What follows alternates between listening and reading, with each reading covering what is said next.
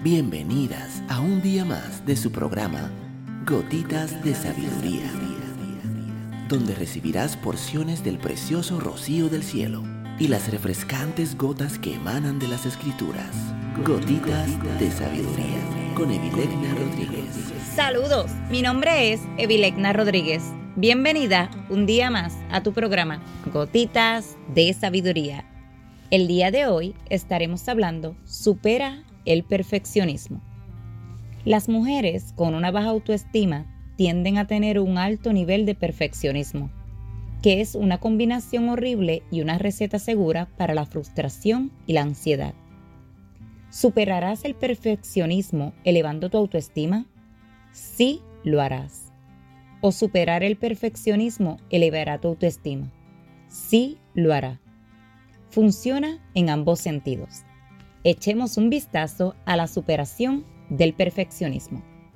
Una vez más, el autoconocimiento es la clave. Saber lo que queremos y lo que no queremos es la clave para superar el perfeccionismo. Se trata de aceptar la realidad. Acepta tus emociones. Acepta que es difícil. Si te acaba de pasar algo, es posible que no puedas cambiarlo, pero es posible que puedas cambiar tu interpretación de lo que sucedió. A menudo es una cuestión de perspectiva. ¿Realmente va a importar en 10 años? ¿En un año? ¿Vale la pena estar preocupada y molesta? Para superar el perfeccionismo, debes comenzar por centrarte en el esfuerzo y recompensarlo. Recompénsate por los fracasos, por intentarlo una y otra vez. No estoy bromeando. A estas alturas ya sabes que no hay otra forma de aprender. Sí, el fracaso duele, pero duele menos cada vez. También superas el perfeccionismo por aceptación. Aceptación del exterior, así como aceptación de ti misma. Date cuenta de que no tienes que ser perfecta. De verdad, puedes confiar en mi palabra. Acepta cosas y actúa. Haz frente a las cosas. Arriesgate a sentir y por último, pero no menos importante, acepta tus puntos débiles y utilízalos como una herramienta para el crecimiento. Siempre pregúntate, ¿cuál es la oportunidad de crecimiento que hay aquí? ¿Ves? Ya que podrás superar tu perfeccionismo haciendo estas cosas. Como siempre, el cambio se produce mediante la introducción de nuevos comportamientos, como por ejemplo, arriesgar un poco más, pero también mediante la visualización de nuevos comportamientos, imaginándote, viéndote a ti misma y comportándote como una persona comprometida con la excelencia y comprometida a ser lo mejor posible. Si tu perfeccionismo te impide escribir un trabajo, un libro o comenzar un proyecto, utiliza la técnica del primer borrador. Dite a ti misma que solo es un borrador y que ya lo mejorarás más adelante. Esto te quitará la presión y te ayudará a hacer las cosas.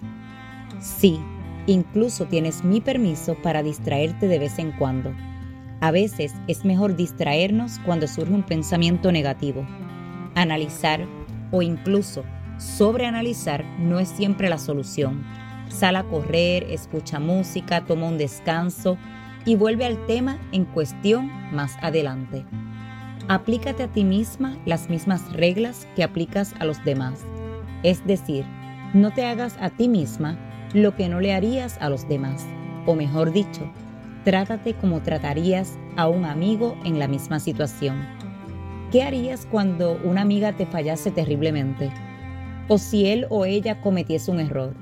Estoy segura de que serías mucho más amable con ellos que contigo misma, ¿verdad? Comienza a tratarte a ti misma como tratarías a los demás. Acepta el fracaso en ti misma de la misma forma en que lo harías con los demás, en las personas que amas y por último, ten compasión por ti misma, no solo por los demás. La próxima vez que notes que tu perfeccionismo te invade, prueba algunos de los ejercicios mencionados y como siempre, tómate un tiempo. Estás reentrenando tu mente no importa lo que te hayan dicho o lo que te has dicho a ti misma, es solo una cuestión de práctica. Mujer que me escuchas, si esta gotita de sabiduría ha bendecido tu vida el día de hoy, te pido que la compartas con otra mujer y te espero el día de mañana en nuestra próxima gotita de sabiduría.